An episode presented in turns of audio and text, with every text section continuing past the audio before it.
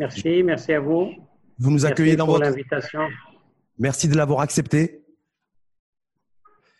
Vous nous accueillez dans votre c'est dans votre bureau de maire à Fès que vous êtes là? Oui, c'est oui exactement, exactement. C'est le bureau du, du, maire de la ville de Fès. Oui, parce que je rappelle que vous êtes député maire de, de la ville de Fès, président du Conseil national du Parti Justice et Développement, mais que vous avez été surtout ministre en charge du budget dans le gouvernement Benkelan de 2012 à 2016. Exactement. On va parler de la gestion sanitaire, bien entendu, du Covid et, de, des dernières mesures qui ont été annoncées, au-delà de la prorogation de l'état d'urgence euh, euh, sanitaire, au-delà du 10 juillet. Mais essentiellement, le débat d'aujourd'hui aussi, ça va être le, il va être économique, macro et micro, parce que je rappelle que vous êtes, euh, si je puis dire, l'économiste en chef du parti Justice et Développement, et qu'on vous présente comme la, la tête pensante économique du parti. J'espère bien.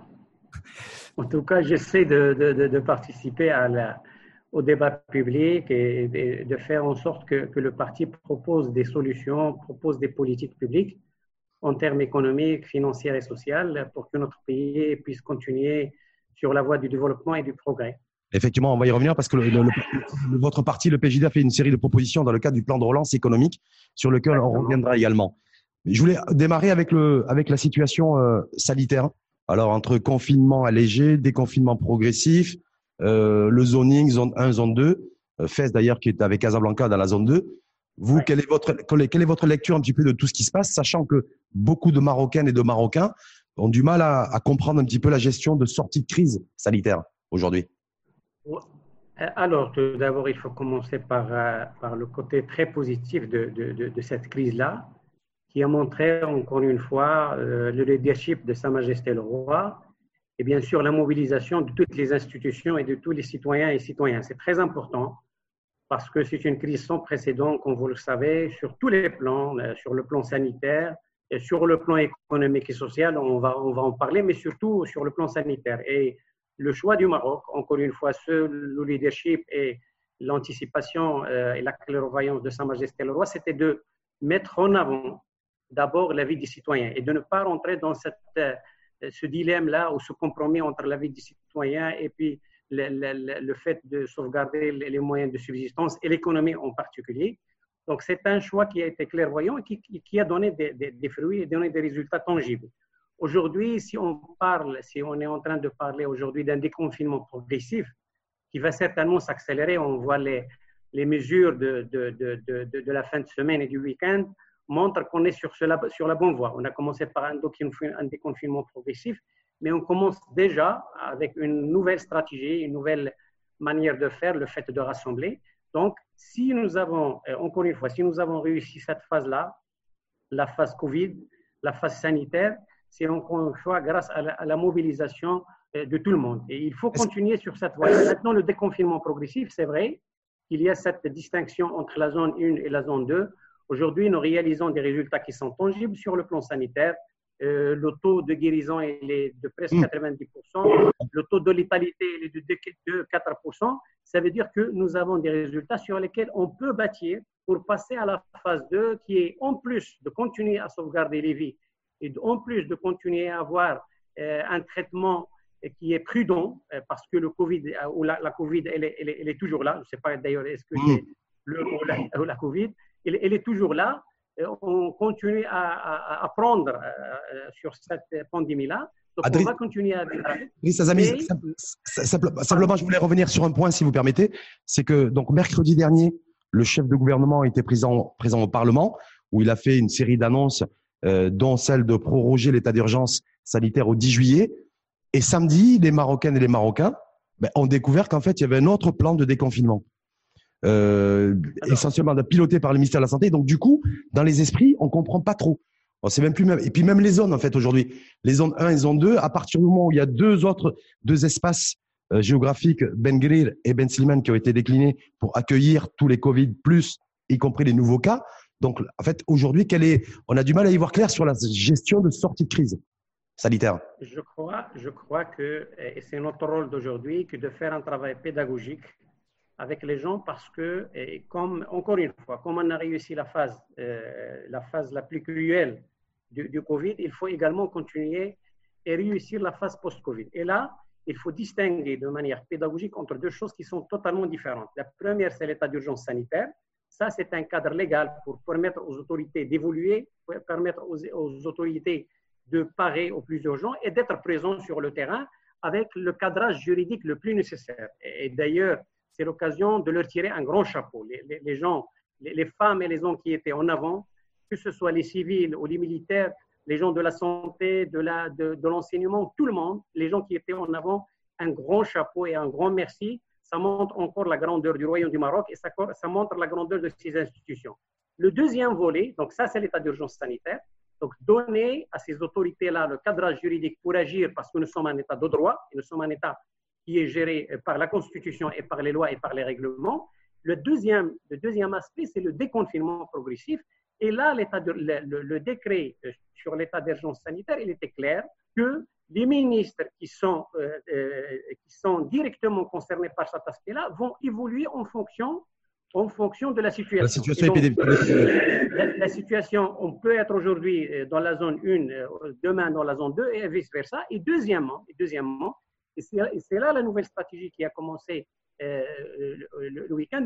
Pour moi, c'est très important parce que comme nous allons, on parle de l'aspect sanitaire et c'est très important. La vie des gens, c'est très important et nous avons, grâce à cette stratégie-là, sauvé beaucoup de vies.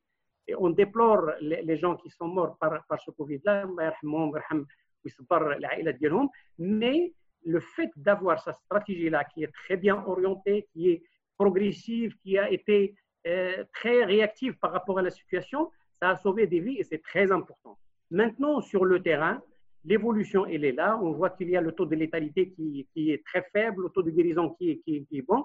Et le fait de, euh, de, confiner et de rassembler dans deux positions, euh, au lieu que, que ces, ces cas-là qui sont autour de 700, que ces cas-là soient répartis sur tout le royaume, qu'ils mobilisent toutes les infrastructures sanitaires et tous les moyens humains et les ressources humaines sanitaires. Donc, ça, c'est très important d'avoir ça qui est concentré sur une, deux, deux sites, ça donne d'abord, ça donne. Euh, on, va, on va y revenir.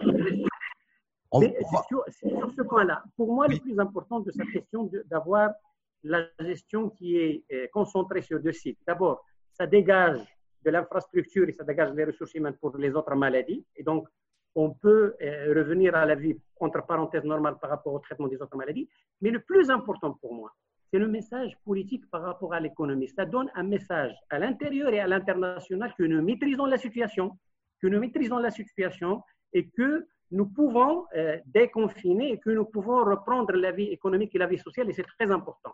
Qu'est-ce que, vous dites à celles et ceux qui critiquent en fait là, qui sont très critiques à l'égard du gouvernement et surtout du chef de gouvernement en disant mercredi dans son discours il n'était pas très clair. Pourquoi tout ce qui a été annoncé samedi, le chef de gouvernement ne l'a pas annoncé mercredi?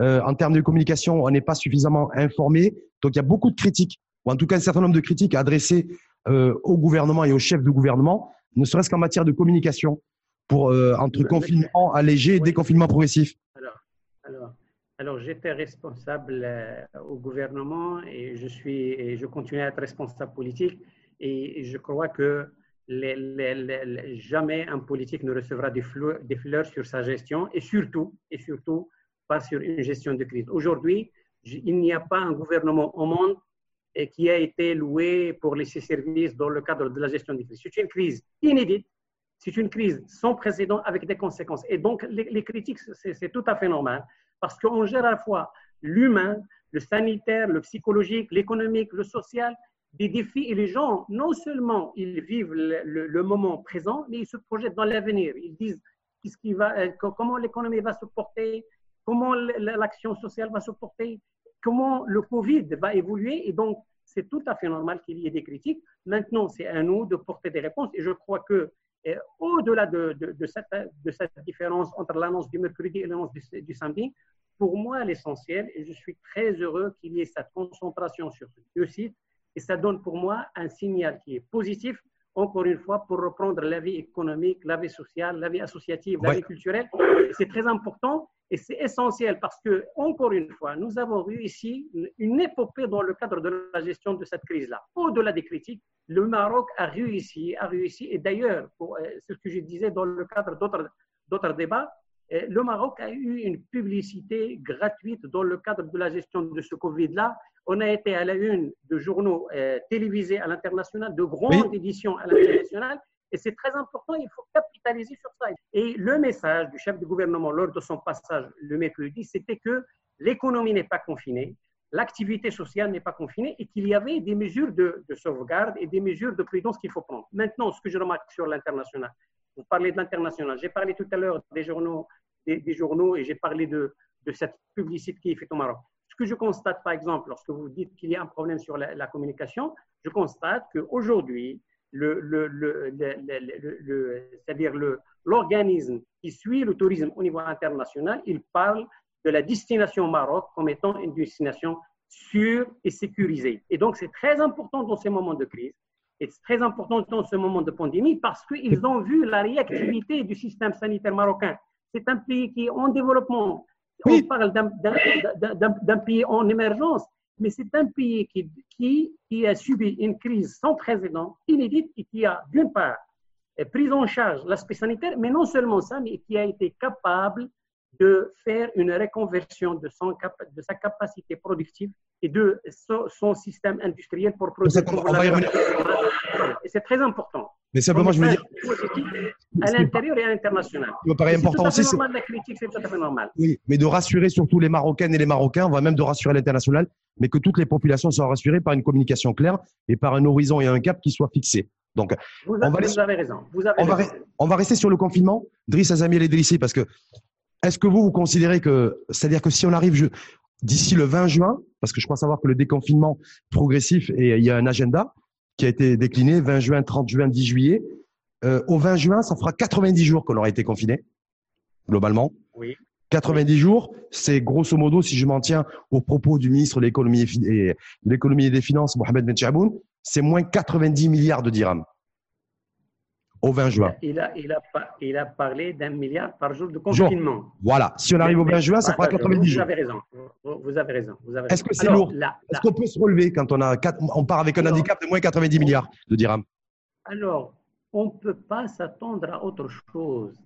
C'est une crise inédite qui n'a pas d'égal ni avec les deux crises qui ont suivi les deux guerres mondiales, ni la crise de 29, ni les crises d'après de 2008 et de 2010 c'est une crise où l'économie, et non seulement l'économie, l'économie sur ces deux volets, demande et offre, ils ont été mis sous, sous, sous euh, alors comment appeler ça? C'est ce que le IFMI appelle ça le, confinement général. Donc, c'était un confinement généralisé.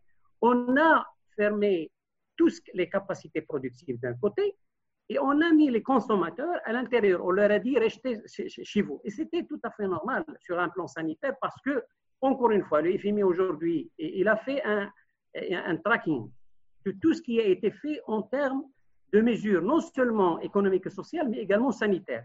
Et, il démontre, et il démontre dans ses études empiriques, que le confinement était la seule réponse, et était la, réponse la plus adéquate qui a, encore une fois, permis de combattre le, le virus, mais qui a également permis de sauvegarder même l'économie. Avec ces impacts-là, on a même on a sauvegardé l'économie et la société parce que finalement, l'économie tourne autour de, l'humain. Si l'être humain n'est pas sauvegardé, si les vies ne sont pas sauvées, ça veut dire que euh, demain, l'humain, c'est le consommateur, c'est l'entrepreneur, c'est le, le, le, gouvernement, c'est toutes les institutions. Et donc, c'est très important. Et bien sûr, bien sûr, ce sont des moments difficiles sur le plan économique. Ils le seront davantage dans le cadre du déconfinement et dans le cadre de l'après. Et donc, c'est à nous, encore une fois, de continuer cette mobilisation, de continuer cette, cette entraide, de continuer cette, cette, cette cohésion, parce que c'est très important pour l'après-Covid. Et nous avons, nous avons, comme l'a montré encore une fois cette crise, nous avons des opportunités, nous avons des choses on va y, à jouer. On va y, on va y revenir.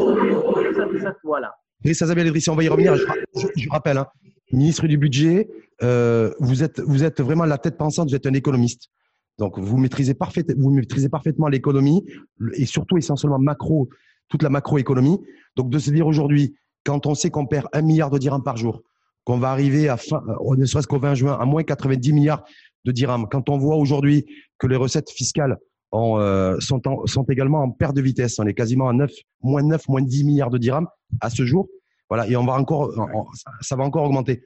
comment on va faire en fait pour mobiliser l'argent public, quelle finance publique pour amorcer la relance économique en matière de financement?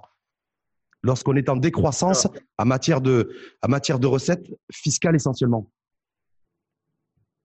Alors, euh, il faut dire une fois que euh, j'ai eu, j'ai lu le, bulletin des finances publiques à fin mai. C'est vrai que la situation, euh, il y a eu, la situation se dégrade. bien sûr, les, les, moins qui ont été relevés, que ce soit en termes de pourcentage ou en termes de valeur absolue, peuvent paraître euh, non importantes par rapport à ce qui est prévu, mais il faut, il faut dire, il faut voir ça par rapport à l'évolution, parce qu'en principe, d'année en année, les recettes fiscales évoluent positivement. Et donc, s'il y a un recul, même moindre, ça veut dire qu'il y a un recul qui est important, parce qu'il faut voir par rapport à la situation, non de l'année dernière, mais de la situation projetée. Et donc, ça, c'est très, très important. Maintenant, euh, comment, comment procéder? L'essentiel, L'essentiel, c'est de faire tourner l'économie marocaine. L'essentiel, c'est que les mesures qui ont été prises par les pouvoirs publics, il faut les rappeler. Pour moi, l'essentiel de ces mesures-là, je ne vais, pas les, vais pas les citer. Je vais citer l'esprit de ces mesures-là. L'esprit de ces mesures-là, c'était d'une part de sauvegarder le pouvoir d'achat des plus démunis, et notamment les, populations, celles qui ont perdu euh, euh, leur revenu à, cause du Covid, donc les salariés. les salariés, les salariés et même les gens qui sont des indépendants, des artisans, des, hein? des, gens qui travaillent dans, le secteur, notamment l'informel. Et donc ça, c'est une problématique auquel je crois on va, on va. On va y revenir d'ailleurs, complètement. On va y revenir. Mais l'essentiel pour moi, c'est que le travail a été fait pour, d'une part, sauvegarder la machine économique, sauvegarder le tissu économique, parce que avec euh, les prêts garantis, avec les financements qui, sont qui ont été mis en place et qui seront, euh, euh, qui seront prorogés, ça c'est très important. Et c'est une manière intelligente de ne pas faire supporter au budget de l'État aujourd'hui cette, problématique-là. Et donc, à travers la garantie de l'État, on a un engagement de l'État, mais qui, n'est pas un engagement qui est un engagement tacite, qui n'est pas un engagement qui peut être à tout moment, à tout moment yani, euh, demander pour être, pour être, pour on peut, être pays. Ça, c'est le premier niveau. Le deuxième niveau, c'est le fait de donc, ah, préserver le On peut juste, vous permettez, parce qu'effectivement, vous avez dit, il y, a, il, y a, il y, a, 10 milliards de dirhams qui ont été, qui ont été en termes de contribution de l'État au fonds Covid de lutte contre la pandémie. C'est-à-dire qu'aujourd'hui, quand on voit à fin mai les, les, euh, les comptes publics, euh, hors, hors fonds Covid, c'est 25 milliards de déficit. Avec les 10 milliards, on est à 43 milliards de dirhams de déficit. 24 milliards de plus qu'en 2019. On est bien d'accord. Sauf que fondamentalement, ça ne change rien. Puisque les 10 milliards qui sont ventilés dans, le fonds Covid ou qui, s'ils avaient été ventilés directement en dépenses publiques au budget de l'État, c'est exactement la même chose. Mais ça, c'était un effort exceptionnel par rapport à l'année 2020, parce que ce sont des, fonds qui n'ont pas été, comme vous le savez, qui n'ont pas été budgétés au niveau de l'année 2020. C'est un effort supplémentaire de l'État auquel s'ajoute l'effort de, dans, le cadre de tout ce qui a été versé par les entreprises, par les citoyens, dans le cadre de la cohésion et dans le cadre de, la cohésion nationale. Et donc, et donc d'abord, nous avons un fonds euh, de plus de 33 milliards de dirhams. Et donc, ça joue l'effet de levier. Ça joue l'effet ça, ça a d'abord, ça a d'abord permis de verser euh, des aides directes et des aides monétaires directes à euh, des gens qui ont perdu leur, leur pouvoir d'achat et leur, leur, travail à cause du Covid, ça c'est très important, et de les garder, de garder leur pouvoir d'achat. Mais ça a permis également de porter l'aide au tissu productif. Pour moi, c'est le plus important. Le fait de sauvegarder les entreprises, de préserver les entreprises, de préserver. C'est-à-dire que ça, ça a soulagé l'entreprise. Ça a soulagé l'entreprise. Le fait, le fait d'avoir ce fonds-là, et hmm. d'avoir des financements garantis par l'État à tous les étages, au niveau de l'exploitation, mais au niveau également de l'investissement. Et l'État, et dans le cadre de l'après-Covid et de la préparation, il va falloir mettre davantage de prêts garantis il va, et que les banques doivent suivre et que la Banque centrale doit suivre. On va y, on va le moment de la mobilisation. Deuxième, niveau, deuxième niveau, qui est pour moi le plus important, c'est le fait que ce fonds Covid mais également que les mesures qui ont été prises ont gardé les liens contractuels entre les entreprises et entre leurs salariés. Parce que les salariés Ça, c'est une compétence humaine, c'est des ressources humaines, c'est du capital immatériel. Et si jamais il n'y avait pas ce fonds-là, alors les entreprises vont se séparer de leur, euh, de leur, de leur, de leur matière grise et de leur capacité professionnelle et ça serait très difficile de Hum. repartir par la suite. On on a un tissu économique qui a été préservé, mais on a également un capital immatériel des salariés, des quel- compétences qui ont été préservées. Driss à quel prix? Quand je vois le prix à payer de tout ce que vous dites, le coût, le coût, finan- le coût économique et financier, il est colossal. Nous- mais c'est tout à fait normal. On nous, ne sommes pas, nous ne sommes pas dans une macroéconomie ou dans une microéconomie d'une situation normale. Nous sommes dans le cadre d'une politique économique d'une politique publique et d'une macroéconomie et d'une microéconomie de crise. Si jamais on était dans le cadre d'une situation normale, j'allais être peut-être contre les prêts garantis, contre le fait de verser des salaires à, des, gens qui, qui- qui sont en situation euh, de contractualisation avec des entreprises, parce que ce n'est pas à l'État de payer les salariés, c'est aux entreprises de payer. Mais nous sommes dans une situation de crise. Et c'est une très bonne chose que l'État, c'est une très bonne chose que les autorités ont pris ces mesures-là. Les mesures de sauvegarder encore une fois le tissu productif avec des prêts garantis et, le- et le- et le- et les salariés, parce qu'encore une fois, ce sont les deux piliers de l'activité économique, le capital Hum. et les salariés, le travail. Est-ce que vous êtes favorable? Je crois que vous êtes favorable à ce que ce fonds, en fait, et ce financement de la solidarité, euh, forme de solidarité nationale, d'ailleurs l'État qui se substitue à l'entreprise, on est un des rares pays au monde à faire ça, ce soit prorogé euh, encore quelques mois. Vous souhaitez qu'on aille au-delà de, au-delà de la, la fin du mois de juin?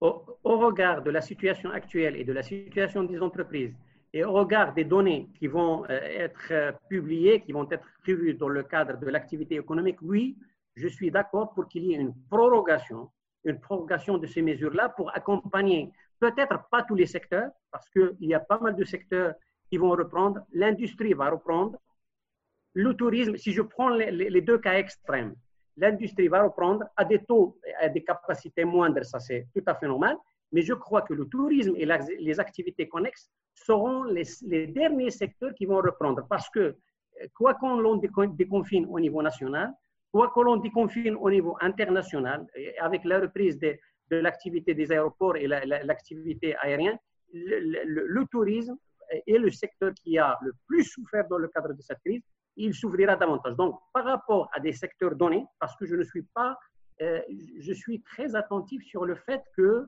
ces subventions-là doivent être des subventions avec objectif, et des, subventions qui doivent être octroyées de manière objective, et des subventions qui, qui avec l'objectif de relayer l'activité des entreprises et de faire en sorte que les entreprises qui sont les plus touchées, et je crois qu'au niveau du tourisme et ces les activités connexes, ils seront touchés.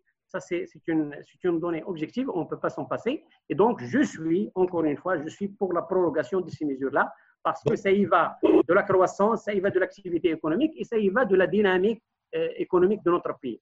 C'est-à-dire que vous avez, vous avez peur quelque part qu'il y ait trop des, de- des- des plans sociaux, donc vous voulez continuer à proroger ce dispositif pour éviter qu'il y ait de la casse au niveau de l'emploi? Bien sûr, bien sûr, je suis pour la préservation, je suis pour une, un effort de l'État pour la préservation de notre tissu productif. Ça, c'est un capital euh, euh, national qu'il faut sauvegarder. Et je suis pour sauvegarder également les salariés et le capital travail. Également, c'est un capital national à préserver. Et ils, ils ont démontré, ces, ces entreprises-là, le secteur privé marocain a démontré qu'il était capable de produire, qu'il était capable de se reconvertir. Et d'ailleurs, on va en parler parce que Oui, on va, c'est une leçon. C'est une leçon, c'est une leçon capitale et c'est une leçon va- essentielle de cette on va y crise-là. revenir. Moi, simplement, euh, Driss Azami Idrissi, donc ça veut dire qu'aussi vous êtes pour à ce que l'État euh, continue à dépenser l'argent public et augmenter la dépense publique. Parce que je rappelle que depuis, la dé- depuis le début du confinement, on ne fait que dans la dépense publique, on ne fait que dépenser de l'argent. Oui, oui. On est bien d'accord. Donc vous dites Mais- mais encore, bien il faut sûr, accroître encore la dépense publique, donc accroître les déficits. Je- je- Non, non, non, non, non. Alors, ça, je suis euh, d'accord par d'abord parler de, avant de parler des moyens, d'abord, la première des choses, c'est que je suis pour la, sau- la sauvegarde des équilibres macroéconomiques, des fondamentaux, des fondamentaux de l'économie, parce que je sais combien ça coûte, combien ça va, ça coûtera à la collectivité de laisser les déficits et de laisser la dette euh, sans, sans commune mesure. Je sais combien ça coûte à la collectivité. Je sais également combien ça coûte à l'économie nationale, ça coûtera à l'attractivité de notre économie et de, du, Royaume du Maroc. Ça, c'est le premier niveau. Et donc, il faut être vigilant. On ne peut pas dire aujourd'hui que quoi qu'il en coûte. Ça, on ne peut pas le dire, on ne peut pas le dire parce qu'on n'a pas les moyens de ces pays qui disent quoi qu'il en coûte. On n'a pas les moyens, on n'a pas la Banque centrale européenne, on n'a pas la Fed américaine et on n'a pas la même profondeur de, ces économies-là. Donc, il faut raison garder. Il faut raison garder, d'abord, garder ces principes en tête. Ça ne veut pas dire qu'on ne doit pas réfléchir et qu'on ne doit pas mobiliser à outrance, la, je dis bien à outrance, tout en gardant ça en tête, en gardant, en gardant en tête que les fondamentaux, c'est un bien qu'il faut et c'est un patrimoine qu'il faut consolider et qu'il faut renforcer, mais nous avons des moyens. Je vais vous dire quelle est la règle d'or. La règle d'or, c'est que ces dépenses-là, au profit de la croissance et de l'emploi, doivent être très bien choisies. Il ne faut pas qu'il y ait de subventions à fond perdu sans retour pour la collectivité, sans retour sur investissement. Alors, ça veut dire quoi? Ça veut dire que l'on doit d'abord, un, un, travailler sur une repriorisation des investissements, prioriser les investissements avec une seule donne et allant de la croissance et de l'emploi, et allant de l'entreprise nationale et du produit national. Ça, c'est très important. Et nous avons, nous avons, nous, nous avons, nous avons euh, des, des, des, bases de, de, de, projets qui peuvent être mis dans le circuit et qui peuvent mobiliser la croissance et l'emploi et également l'action euh, sociale parce que les disparités, il faut les mettre en tête. Ça, c'est important. On va y revenir. Mais... Deuxième niveau, le deuxième niveau, c'est la soutenabilité de la dette. Oui, on va y revenir si vous permettez. Driss on, va, on va y revenir sur la soutenabilité de la dette parce qu'on va aller sur, sur aussi l'emprunt que, l'emprunt que le Maroc pourrait contracter à l'international et en fonction de voir effectivement si la, si la soutenabilité sera, euh, sera soutenable. Mais simplement, quand vous dites aujourd'hui, euh, il faut prioriser, qu'est-ce qu'on priorise sur le court terme pour la reprise d'activité économique et sur le moyen terme pour la relance? Qu'est-ce qu'on priorise comme secteur? Qu'est-ce qu'on fait? Avec l'argent, avec l'argent une fois de plus qui n'est pas le nôtre sachant que on a fait, on a beaucoup dépensé, dépenses publiques, et qu'on va en continuer encore à dépenser de l'argent qu'on va emprunter. On est bien d'accord? Alors, alors, si on parle de l'argent public, nous avons d'abord, euh, les investissements ne se réalisent pas en une année, en deux années, en trois années. Il y a des investissements, c'est du, du, du, court terme. Si on, on, peut prendre trois années comme court terme, ça peut aller de trois jusqu'à cinq ans. Donc, on a un temps pour amortir l'effort public et l'effort budgétaire. Il y a un temps et il y a euh, un espace un espace-temps pour amortir les, dépenses budgétaires. Ça, c'est le premier niveau. Et nous avons, nous avons euh, d'ailleurs, c'est la première leçon de cette crise-là, c'est que nous avons des programmes, nous avons des projets qui ne demandent qu'à être exécutés. Et donc, la leçon de cette crise-là, il faut que la crise joue le rôle de catalyseur et d'accélérateur de la mise en œuvre des chantiers. Ça, c'est très important. Quel chantier?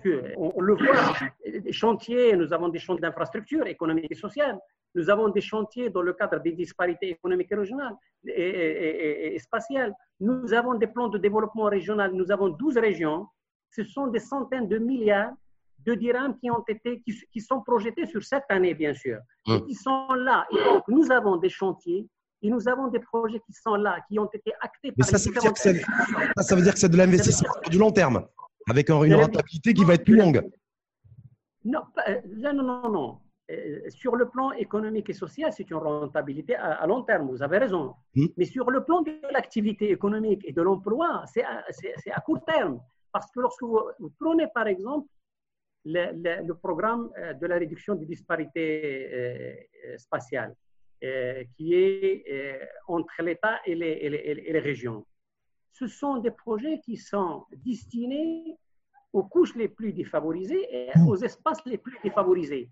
Et, donc, et ce sont aujourd'hui ces espaces-là et ces couches qui ont besoin de l'emploi. Lorsque dans le monde rural, vous faites tourner la machine économique à travers ces projets, d'abord, ce sont des projets qui sont destinés à des entreprises PME et TPE, ça c'est très important. Et donc, dans la plupart des cas, à 99%, ce sont des entreprises nationales.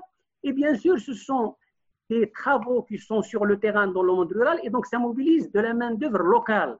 Et donc, c'est très important pour l'activité économique, c'est très important pour nos entreprises qui ont un chiffre d'affaires et donc ça, ça, les fait tourner et c'est très important pour l'emploi local. Donc, ce sont ce type de projet. C'est pour cela que j'ai dit qu'il faut travailler une priorisation de l'investissement allant de la croissance et de l'emploi et allant de la préférence nationale. Ça, on va y revenir. Tout le monde. La productivité et compétitivité. Driss Azamel parce que là, on ne parle pas de compétitivité, de productivité. Sachant que on est déjà, on sait très bien qu'on va être entre moins 5 et moins 7 de perte nette de PIB, on est bien d'accord? On sait très bien que 60 du PIB aujourd'hui est, concentré sur Casablanca, sur Rabat, Tanger. Euh, donc, il va falloir libérer aussi, relancer un petit peu l'activité, y compris sur des très grands chantiers. Et c'est même s'il est important d'avoir une approche territoriale, comme vous l'avez dit.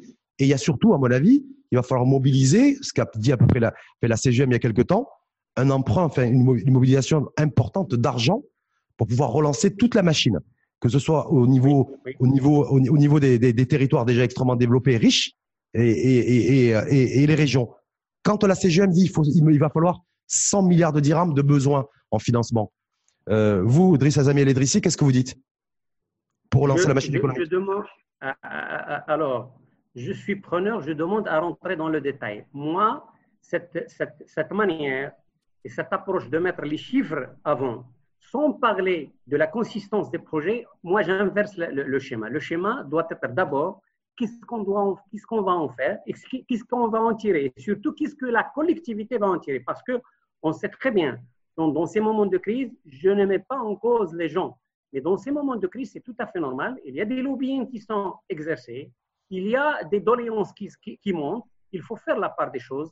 Il faut, euh, encore une fois, avoir euh, un arbitrage qui, allant de la croissance et de l'emploi, ça y va, ça y va de l'intérêt de la collectivité et de la nation, et ça y va de l'intérêt des entreprises. Ça, c'est le premier niveau. Le deuxième niveau, sur lequel je, veux euh, euh, insister très fortement, c'est que cette crise a montré que la territorialisation de la croissance, de l'emploi et de la décision publique doit être mis en avance et on doit mettre un coup d'accélérateur à, cet aspect-là. Parce que vous avez raison. Vous avez raison. Si notre croissance n'est pas à la hauteur de ce que nous voulons, nous avons une croissance qui est positive, qui se porte bien, diversifiée, on n'a rien à dire. Qui se porte bien, je ne sais pas si elle se porte bien la croissance. Mais, mais, mais, mais, si, mais nous avons besoin, vous le savez autant que moi, nous avons besoin de plus de points de croissance. Aujourd'hui, si notre croissance n'est pas à la hauteur de ce que nous souhaitons pour réduire la pauvreté et pour augmenter les revenus de tous les Marocains, c'est parce que nous avons une concentration en termes d'activité économique. Et je crois, moi, que le Maroc, le Maroc, c'est un pays qui est euh, un pays avec 12 régions. Ça veut dire que c'est un pays qui est avec 12 moteurs de croissance et de l'emploi et que les 12 moteurs doivent tourner. Pour qu'ils tournent, pour qu'ils tournent, nous avons besoin de mettre en œuvre les différentes stratégies. On parle du plan d'accélération industrielle. Ce qui avait, été annoncé avant le Covid. voilà, le plan d'accélération industrielle, on parle d'une Non, on va, y, on va y revenir. On va y revenir. Très important. On parle de zones logistiques. Hmm. Donc, il, faut, il faut mettre, et, je crois que c'est très important, il faut que les 12 régions soient mises mis à niveau soit mise à niveau pour, pour, encore une fois, être attractif et être au rendez-vous. Parce qu'aujourd'hui, on parle de la régionalisation, de la mise à niveau, de, de, de, la valeur rejetée. On parle d'une relocalisation des activités. Ça veut dire, et le Maroc, le Maroc, et je suis intimement euh, convaincu que le Maroc a des, des, des choses à jouer et qu'il est, de par euh, de, par son positionnement. On va, on va aller là-dessus. Et donc, toutes les régions, toutes les régions doivent on va, on va, on va l'aborder ça. Simplement.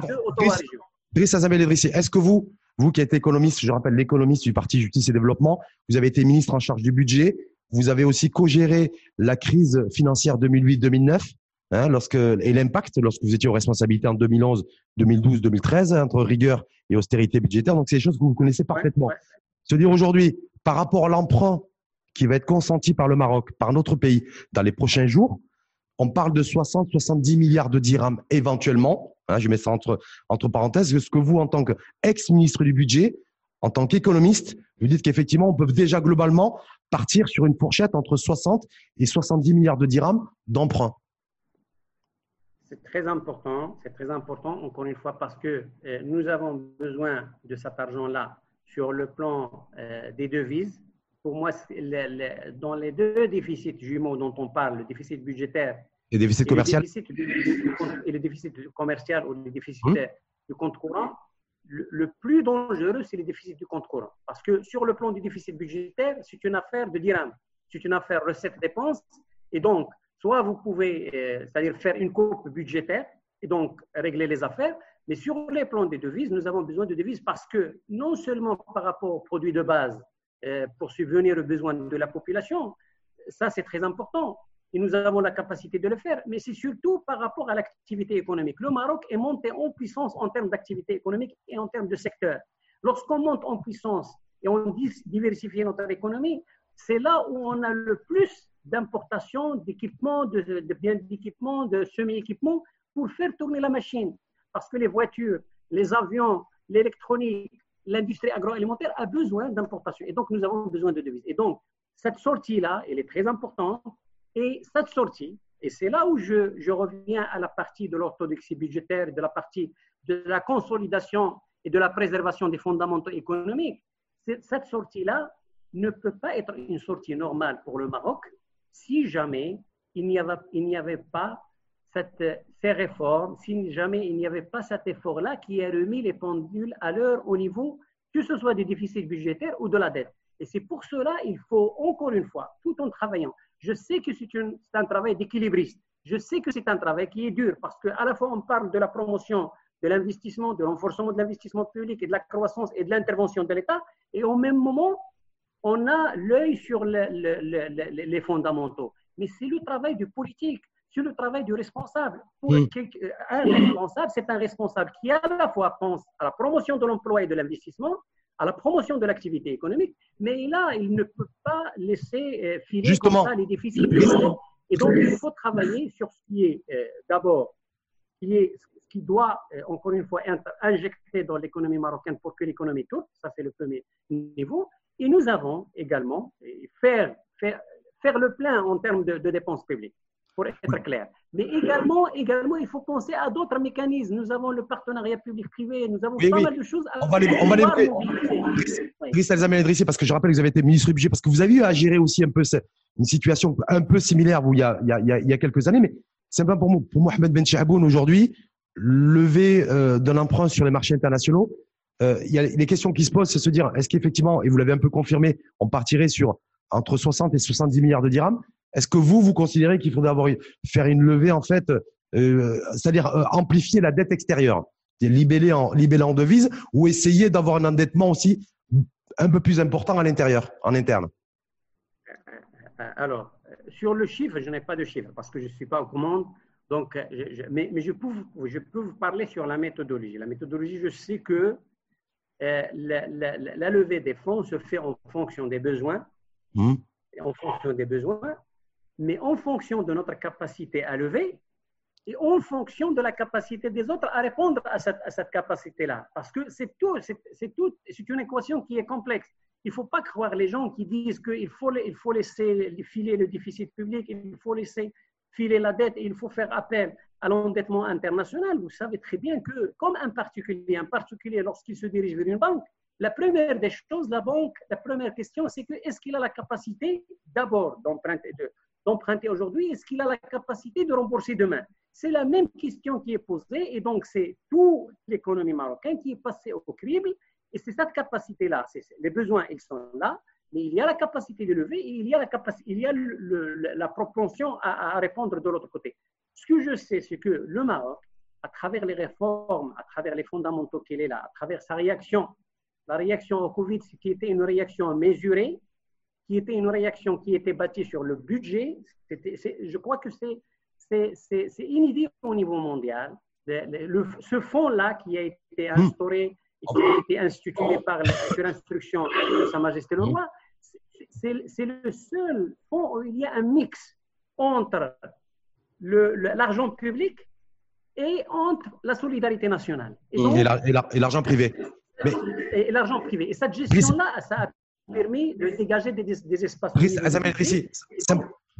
Simplement, simplement je voulais qu'on reste un peu sur le sur l'emprunt, sur le prix, parce que pour que les Marocains et les Marocains aussi comprennent un petit peu les enjeux de ce qui va être, de ce qui va se passer dans les, les prochains jours, parce que de toute façon, ça sera ça sera nous, hein, les, les citoyens lambda, qui paieront et qui rembourseront ce prêt, voilà, et puis qui se transformeront en, impôts, parce que je sais que c'est votre devise aussi de, de, penser. Mais est-ce que vous seriez favorable, en tant qu'ex-ministre du budget, est-ce que on lève les 70 milliards d'un coup, ou alors de les, ou alors de le faire en deux temps?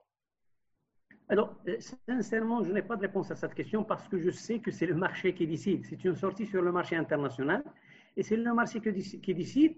Et, c'est là le marché en termes d'offres, mais également le marché en termes de conditions financières. Ce dont je suis euh, fier, c'est qu'aujourd'hui, le Maroc a des conditions, que ce soit en termes de notation à l'international, qui est une notation qui est euh, très bonne, qui permet, euh, c'est-à-dire, il y a une confiance euh, dans la signature Maroc, et ça, c'est très important.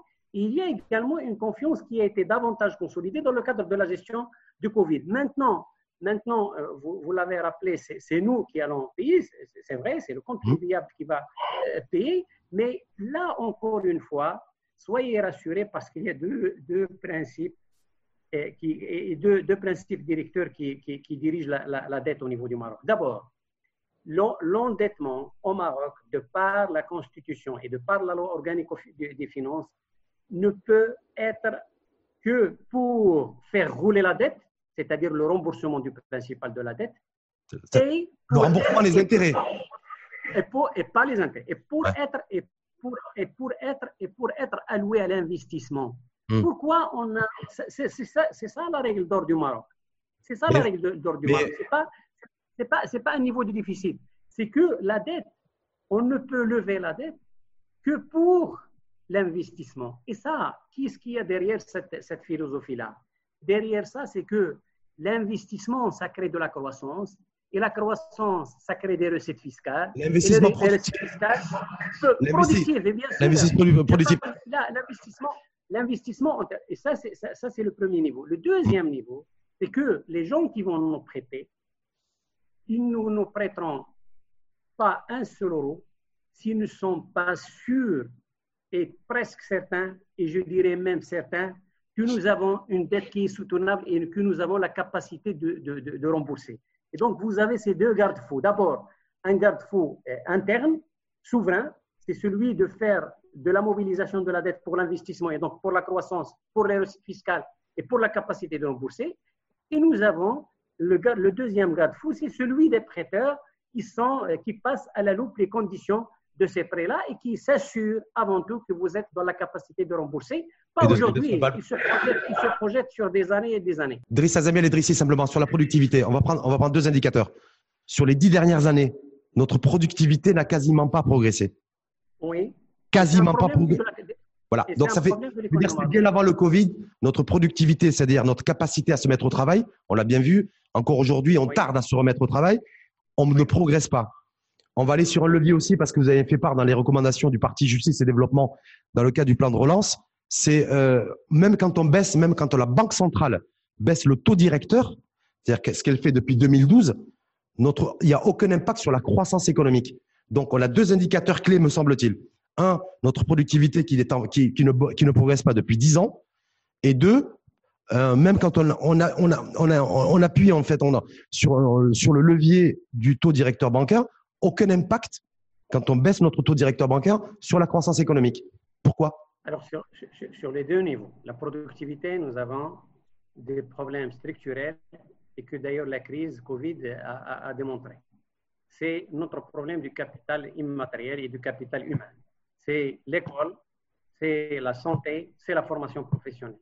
Donc, ce sont trois éléments. Et bien sûr, c'est la recherche scientifique, tous les systèmes, tout l'écosystème qui tourne autour du capital immatériel, du capital humain, qu'il va falloir donner un coup de fouet et qu'il va falloir accélérer. Mais pourquoi on ne l'a pas fait avant Pourquoi on n'y arrive pas Vous qui avez aux responsabilités, bon, aujourd'hui vous êtes à fesse, de fesse, mais oui, oui, oui. aux responsabilités gouvernementales, pourquoi on n'a jamais agi non, on je ne dirais pas qu'on a, on a, on a fait beaucoup de choses. Si je vous donne des indicateurs sur le budget de l'école et sur le budget de la santé, ça a des évolutions très importantes. Hein. Le, budget, je n'ai pas les chiffres en tête, Mais vous pouvez revenir aux chiffres, que ce soit au niveau de l'éducation, au niveau de la santé, ça, j'allais dire, ça a explosé. Donc, ce n'est pas un problème de moyens. Hum. Et si ces deux C'est un problème secteurs-là d'efficacité. C'est un problème de gouvernance et c'est un Hum. problème d'efficacité. Et tout le monde a essayé de réformer ces secteurs-là. Tout le monde a essayé. Il n'y a pas, il n'y a pas un gouvernement, il n'y a pas un parti parce que ce sont deux secteurs de la nation. Ce sont deux secteurs sur lesquels il y a l'unanimité, il n'y a pas de problème. Donc, ce que je dis aujourd'hui, c'est que euh, cette crise-là a démontré que d'abord, ces deux secteurs, ils étaient en avant. Heureusement qu'on a trouvé euh, l'école, heureusement qu'on a trouvé l'hôpital public, heureusement qu'on a trouvé les médecins, heureusement qu'on a trouvé les enseignants. Et donc, il va falloir, par rapport à cette crise-là, accélérer la, la réforme de l'enseignement et de, et de, et de, et de- Niveau, de la Driss santé Azem El Idrissi, à quel et niveau de la formation professionnelle. Est-ce que- à quel niveau Ah, Est-ce qu'il faut poursuivre la privatisation de l'enseignement? Ah, non, pas, c'est pas, ça- la question. Non, d'abord une école, d'abord une école marocaine qui permet, aux gens d'évoluer, qui permet aux gens d'être instruits, qui permet aux gens d'être euh, capables de participer au progrès, au développement au niveau de la nation, qui, permet, qui est capable de, de nous donner l'ouverture sur l'international et d'être capable. Regardez, Driss la la dernière, écoutez, avant le si vous permettez, juste avant le Covid-19, on a les partis politiques, y compris le vôtre, avec tous les autres partis de la scène politique, hein, qui se sont battus idéologiquement, bagarre idéologique, sur l'introduction des langues étrangères ou pas, ou dans le- au niveau du système éducatif. Donc moi, je veux bien qu'on refasse confiance aux politiques pour nous, pour nous permettre de, porter une école d'excellence, mais voilà, je veux dire, on a du mal à, on a, on a, on a du mal à ce que dès que l'école s'est politisée en fait. Donc on a, même si on, même si l'État, l'État attribue mais- mais- plus de budget, on n'arrive pas à régler la problématique. Donnez-moi donnez-moi un exemple au monde où l'école n'est pas politisée. Parce que l'école, c'est le savoir. L'école, c'est le, le- le- le capital humain. L'école, Mm. c'est le, national. L'école, c'est la collectivité. C'est tout, à fait- tout à fait normal qu'il y ait un débat politique. Maintenant, ce débat politique, il faut bien à un certain moment que ce soit des actions, que ce soit des programmes. Et je crois qu'il y a pas mal de choses qui sont dans le pipe au niveau du secteur de l'éducation. Il y a pas mal, il y a un programme très important qui a été euh, présenté à Sa Majesté le Roi sur la formation professionnelle. Le Maroc, pour la première fois, je crois, Mm. pour la, pour la première fois, le Maroc a un, un programme élaboré qui a mis l'accent sur la formation professionnelle. Parce que l'au- l'autre problème du système d'enseignement, c'est cette jonction entre l'école et la- la- la- l'activité El économique. Simplement, quand on veut relancer, quand on veut relancer l'économie, et c'est l'actualité aujourd'hui, et qu'on veut relancer par la demande, c'est-à-dire par la consommation, quand est-ce que le politique, quand est-ce que le PJD, quand est-ce que le RNI, quand est-ce que l'USFP et le mouvement populaire qui sont aux responsabilités aujourd'hui vont trancher sur école publique versus école privée? Et les, les, les parents qui mettent leurs enfants dans les écoles privées aujourd'hui, c'est entre 25 et 30% du budget des ménages.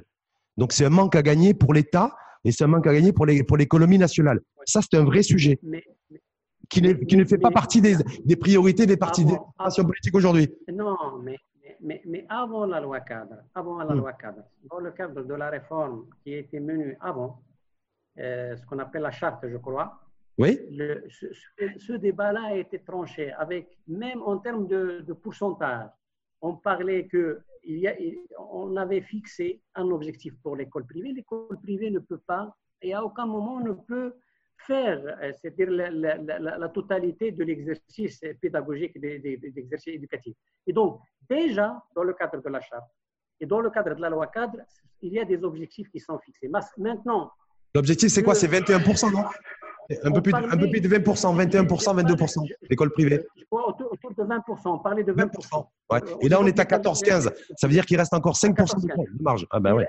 Il reste 5%. Maintenant, il va falloir, c'est ce que nous avons euh, dans le cadre de notre euh, mémorandum, il va falloir un encadrement juridique clair parce que, que ce soit l'école publique ou l'école privée, l'enseignement, c'est un bien public. L'enseignement, c'est- une prestation qui est faite par un privé, mais l'enseignement, c'est un, bien public parce que c'est une instruction qui est donnée aux Marocains et qui doit Mm. être donnée sur le plan de la transparence, de l'égalité des chances. Et donc, c'est un bien public. Et là, le- la collectivité et les autorités doivent intervenir pour que, le, que, que le, le- le système soit sur le même niveau et pour qu'il y ait de. de, là, il faut qu'il y ait, faut qu'il y ait une modification de la loi. Idriss Azamel Idrissi. J'ai découvert, qu'il y avait un projet de loi qui empêchait les députés d'intervenir sur la tarification dans les écoles privées. Exactement, exactement. C'est-à-dire qu'il y, a, il y a un encadrement juridique à mettre en œuvre, encore une fois, avec un seul objectif, que le capital, ce capital immatériel, le capital humain, soit relevé. Ça, c'est le premier point de, de, de, de la productivité. L'autre point, deuxième point qui est très important, on parlait, on parlait d'autre chose on parlait de la productivité, on parlait d'un deuxième point. Euh, la productivité, la compétitivité, ce qui va nous amener, parce qu'il nous reste un gros quart d'heure, euh, Driss Azami Idrissi, sur la réindustrialisation. Vous en avez parlé tout à l'heure. Partout dans le monde aujourd'hui, on parle de retrouver la souveraineté. Donc nous, en, faisant un emprunt d'ailleurs massif, à mon avis, on va perdre en souveraineté, puisqu'on va devoir, on, on va peut-être s'exposer à l'international, mais si on est capable de dégager de la croissance économique continue et durable, et donc on pourra rembourser notre, emprunt, peut-être comme ça, ça ira beaucoup mieux à ce niveau-là. Mais c'est moment de se dire aujourd'hui, est-ce que vous, êtes convaincu, vous, de Sazamel Idrissi, que du discours de Moula El Alami, ministre du Commerce et de l'Industrie, qui dit voilà, on va réindustrialiser le pays. On a les capacités de, relancer notre, économie industrielle. Euh, je, je, crois que euh, le Maroc a démontré euh, ces 20 dernières années qu'il était capable de diversifier son économie avec une politique volontariste qui a été euh, d'abord, euh, qui a commencé avec des chantiers, des infrastructures de logistique, ports, aéroports et, tout ce qui va avec, parce que s'il n'y a pas un lien entre la production et la consommation et l'export, la logistique elle est très importante et le Maroc a très bien progressé et nous avons une stratégie de mise en œuvre de, la logistique. Ça, c'est le premier point. Le deuxième point, nous avons également réussi à diversifier. Et aujourd'hui, aujourd'hui, nous démontrons au monde, Covid ou pas Covid, même avant le Covid, le Maroc, il était attractif. D'ailleurs, euh, d'un point euh, de vue euh, climat des affaires, nous avons progressé de manière fulgurante. On est arrivé à 53, à un rang 53, alors qu'on était dans le rang 124, si je me rappelle bien, ou 123 en 2010. C'est très important, c'est un message politique, de communication, et c'est un message de confiance qui est donné aux opérateurs. Ça, c'est un, parce que c'est un chiffre complexe et c'est un chiffre, c'est un chiffre synthétique à l'intérieur duquel il y a. Ça, c'est le premier niveau. Le deuxième niveau, c'est que nous avons réussi également ces dernières années à monter en puissance en termes d'attractivité aux investissements directs étrangers. Maintenant, nous avons euh, nos partenaires, que ce soit dans le secteur automobile, aéronautique mm, mm. et, et, j'en passe, nos partenaires savent très bien que le Maroc, c'est un pays où il y a de la sécurité juridique, où il y a de la sécurité des affaires, et maintenant, il y a de la sécurité et de la sûreté sur le plan sanitaire. C'est un pays qui est capable de gérer les crises. Maintenant, partout dans le monde aujourd'hui, c'est pas la sécurité sanitaire qui, qui priorise, qui est, prioritaire, c'est que chaque, chaque pays dans le monde veut relocaliser les activités industrielles qu'il avait délocalisées par le passé. Moi, je me dis simplement aujourd'hui, est-ce que d'un point de vue industriel, on va pouvoir renforcer notre productivité et être compétitif pour, pour gagner en, en souveraineté économique et industrielle? C'est tout. D'un point de vue industriel, nous avons deux opportunités à faire jouer. La première, et, là, et là encore une fois, c'est une leçon de la crise Covid, l'État doit être là, pas pour, être, euh, pour faire des automobiles ou des autocars ou je ne sais quoi. L'État doit être là pour réorienter. L'État doit être là pour porter. L'État doit être là pour aider à la commercialisation et aider à l'attractivité. Ça, c'est très important. Nous l'avons démontré dans le cadre des masques et dans le cadre de, tous les, biens, biens d'équipement qui sont liés à la crise sanitaire. Et donc, nous avons besoin de deux choses. Sur un plan interne, nous avons besoin d'un screening des importations. Les importations. Freiner les importations C'est-à-dire passer, passer, passer, les importations. Les importations, il faut les passer au, au C'est ce qu'a fait Moula Alami. Pour dire, voilà, pour dire, ce sont ces importations-là, nous en avons besoin pour l'activité économique.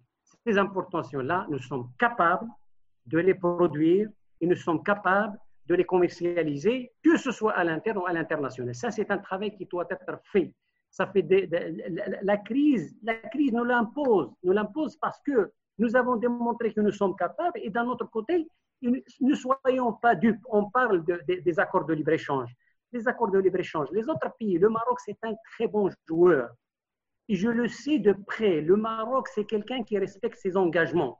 Les autres ne respectent pas à 100% leur engagement. Les, les autres, ils mettent des primes à l'export. Les, autres, pardon, nos partenaires, nos partenaires avec lesquels nous avons des ALE, ils, ils mettent des primes à l'export. Ils protègent leurs produits. Et donc, c'est pas un marché, nous ne soyons pas dans un marché de dupes. Nous devons, nous devons, dans le cadre de ce travail sur les importations, d'une part, faire la part des choses, qu'est-ce qu'on peut produire, qu'est-ce qu'on peut consommer au national, et qu'est-ce qu'on peut, et qu'est-ce qu'on doit importer de, de l'international, parce que nous en avons besoin pour l'activité économique. Et deuxième chose, nous devons utiliser tous les moyens juridiques, légaux, de transparence pour défendre notre activité économique et notre souveraineté économique. Ça, c'est le premier niveau. Hmm. Le deuxième niveau, par rapport à l'attractivité. Par rapport à l'attractivité, je reviens, si vous voulez, à la on va regarder, on va regarder sur la.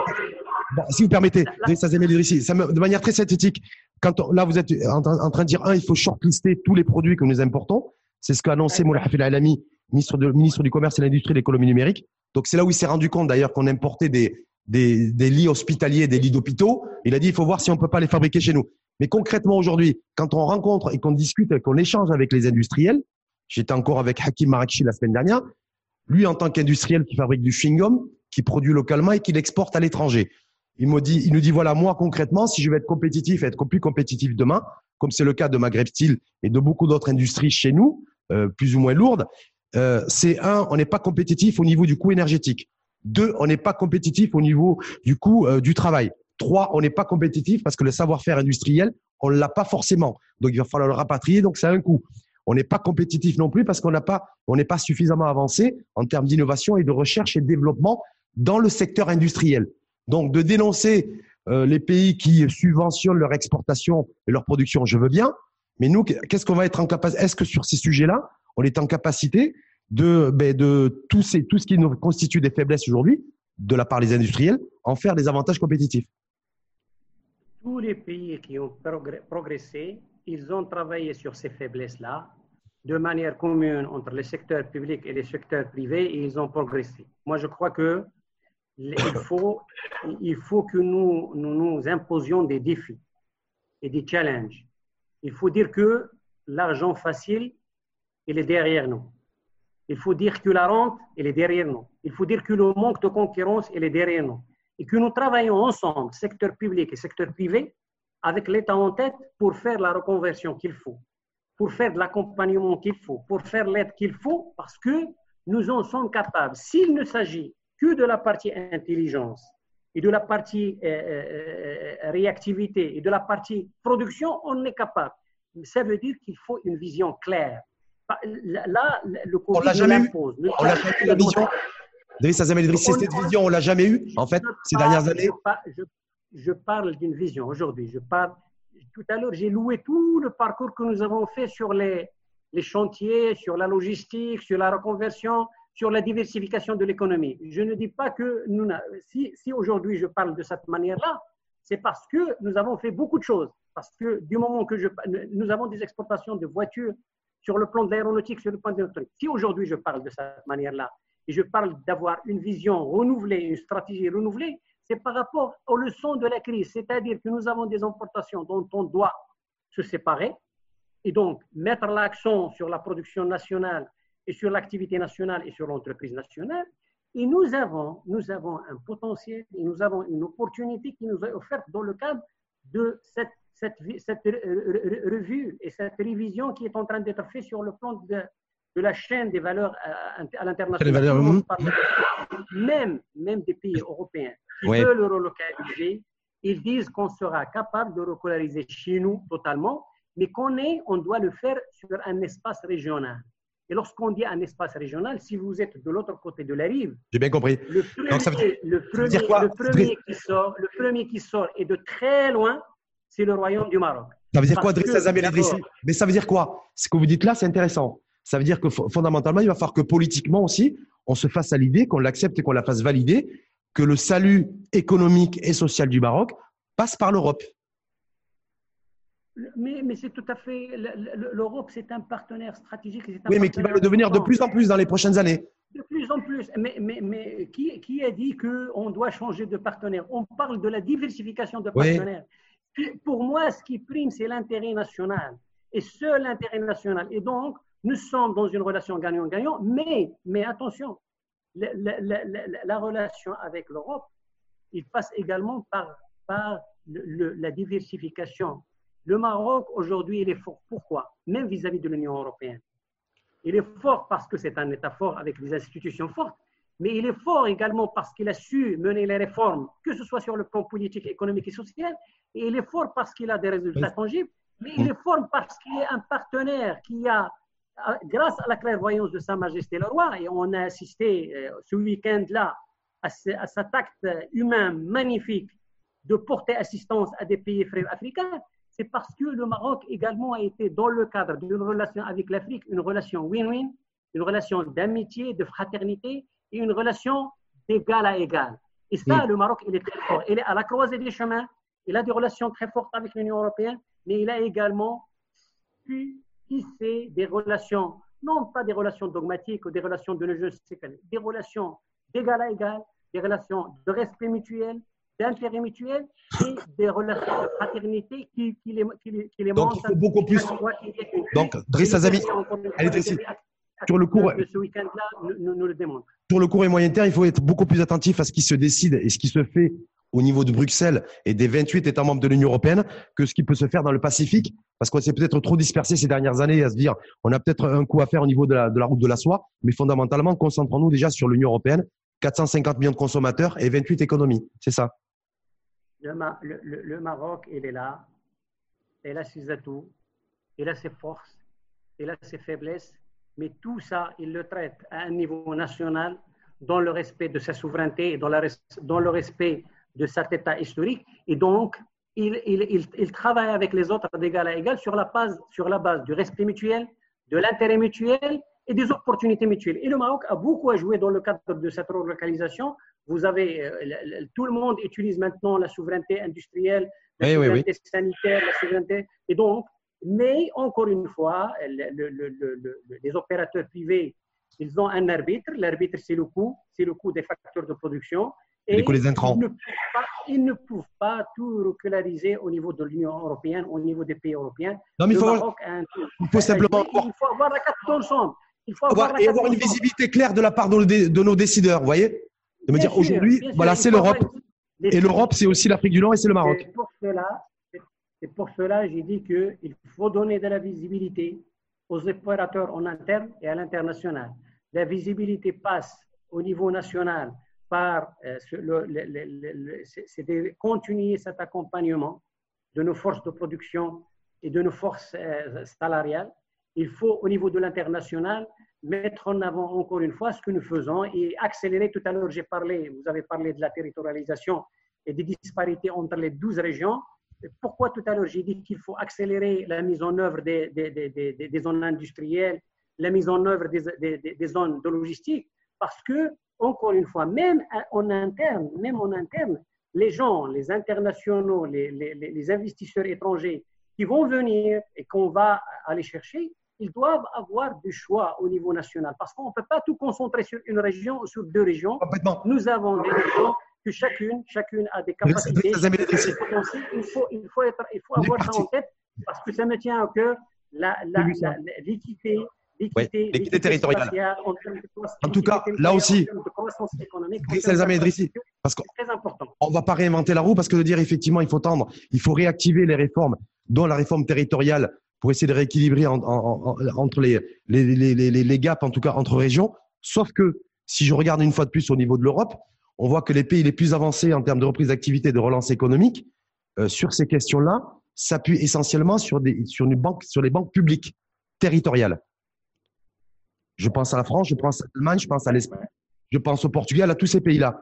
Nous, là-dessus, j'ai rien vu. J'ai passé en revue les recommandations proposition, par exemple, de votre parti, le parti Justice et Développement, dans le cadre du plan de relance économique, je n'ai rien vu. Banque, publique, banque publique, banque publique. La seule chose que j'ai vue, la seule chose que j'ai vue, Azem Idrissi, c'est que vous avez dit qu'en fait, l'argent prêté par la Banque centrale aux banques, euh, il fallait réduire le taux. Vous voulez qu'au lieu de prêter à 2%, qu'il prête à 1%. Voilà. Ça, j'ai vu. nous, avons dans le même, presque dans le, à côté, dans le, le, voisin de ce paragraphe-là, nous avons proposé deux mécanismes. Le premier mécanisme, un fonds, la création. Oui, un fonds public-privé, oui. Public-privé, pourquoi Je, l'ai vu. Pour, pour, pour, pour, pour apporter du soutien aux entreprises parce qu'ils ils vont avoir besoin.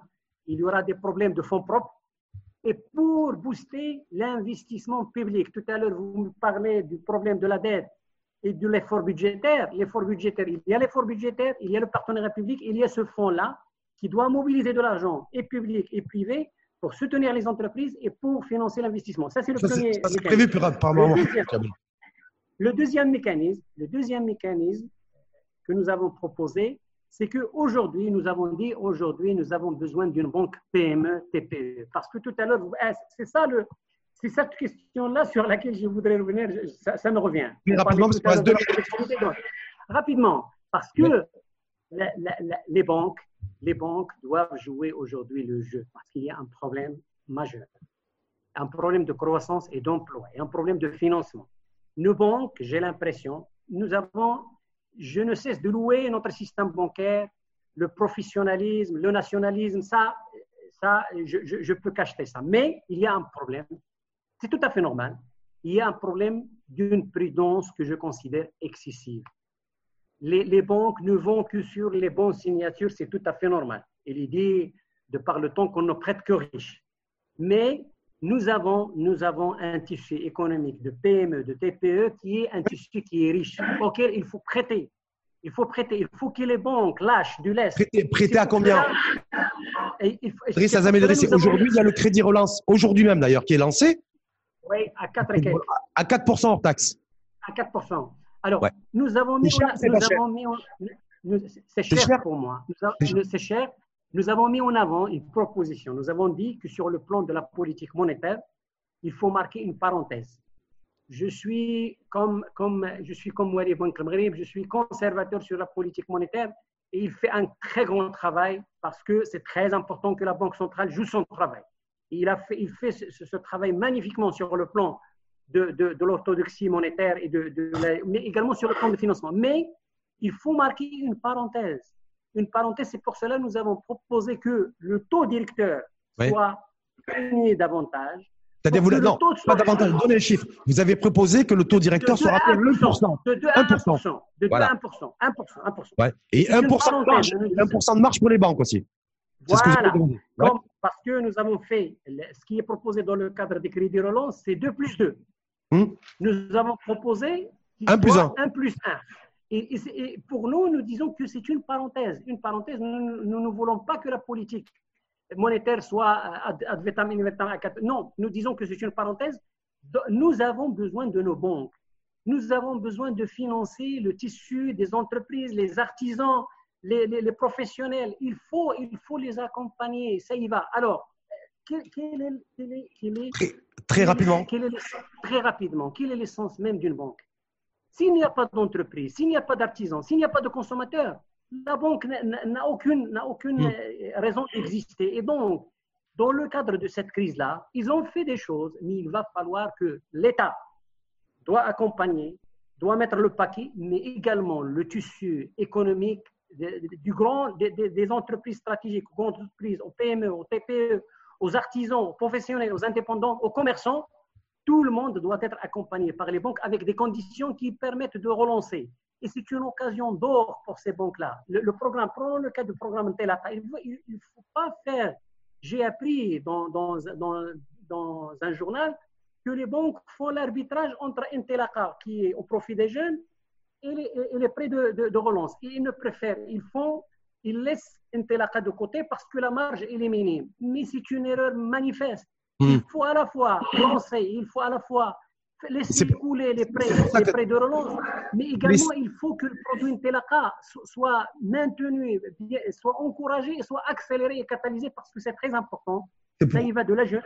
Il faut, porter la jeunesse, il faut l'appuyer. C'est pour ça qu'il faut avoir le, un gouvernement qui s'exprime là-dessus sur les enjeux aussi monétaires, sur les enjeux bancaires aujourd'hui, de reprise d'activité et de plan de relance économique. Il faut absolument que l'exécutif, dont le chef de gouvernement, soit en première ligne aussi pour exposer clairement le confinement allégé, le déconfinement progressif, le retour du programme Intelaka, le lancement du plan de relance euh, d'amène oxygène à 4% hors taxe. Voilà. Donc, mais en tout cas, merci beaucoup à vous. En tout, cas, en tout cas, le gouvernement fait son travail. Moi, je fais le mien. J'espère en ma qualité de député maire de, continuer. Nous avons fait un travail formidable dans le cadre du Covid, la commission des finances.